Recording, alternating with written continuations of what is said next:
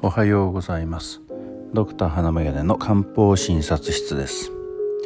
今朝は症状があるのに異常なしと言われたらということでお話しします。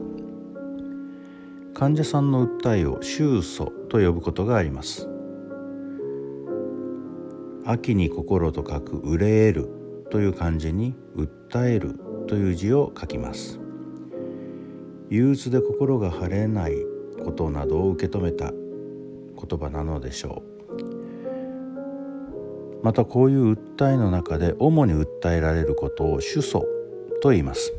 患者さんが病院を訪れるきっかけとなった最も強い訴えを指します。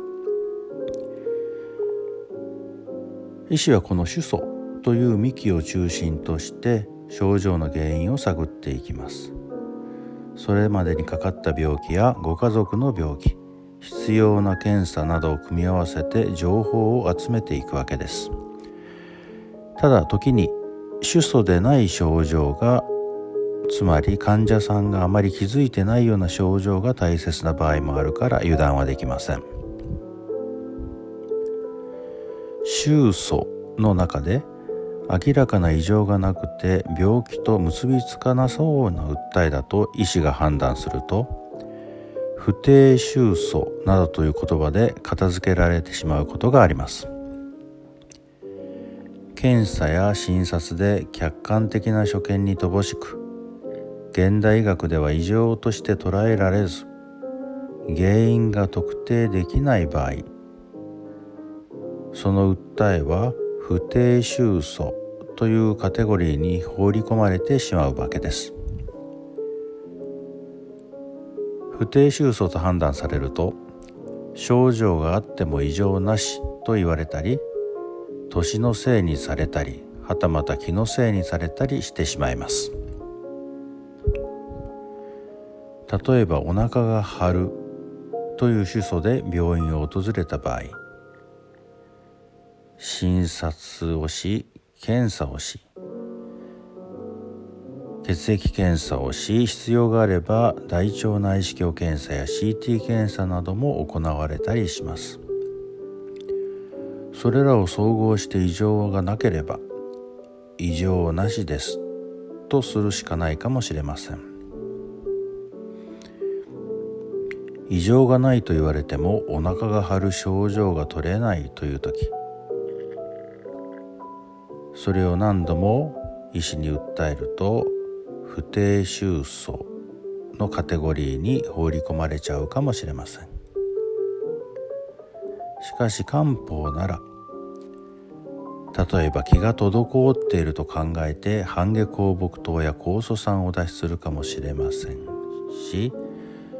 お腹が冷えて腸の動きが悪くなっていると思えば大腱中等で整えてあげるかもしれません。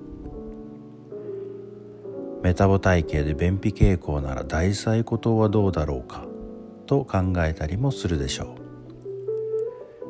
う。西洋医学で異常なしで済まされそうな人にも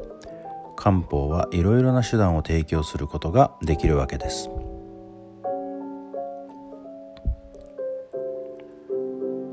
また主訴は頭が重くて少しめまいがするといった時はどうでしょうか？血液検査に加えて MRI や聴覚検査などが行われるでしょう。その結果異常がなければ患者さんの訴えは不定収訴でやはり片付けられるかもしれません。そういった時漢方の視点で水分バランスが崩れていると考えれば五苓散を出したり冷えを伴っているようであれば陶器芍薬散を出したりします。ストレスが原因かなと考えられる場合には他の症状も総合的に考えサイコ系死糖や刺激酸などを処方する場合もあるでしょう。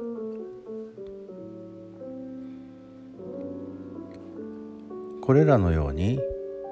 検査で異常がなくて不定収訴で片付けられそうな症状に対して漢方は手を差し伸べることができる場合も少なくないのです。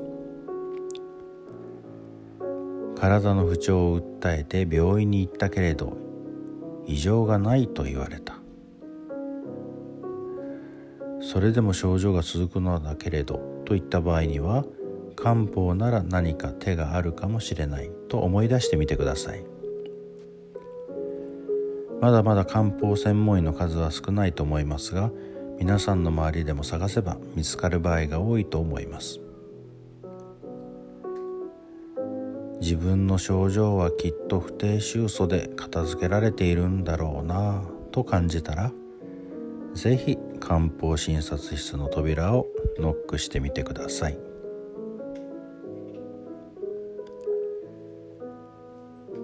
随分と暑くなってきましたが体調管理に気をつけて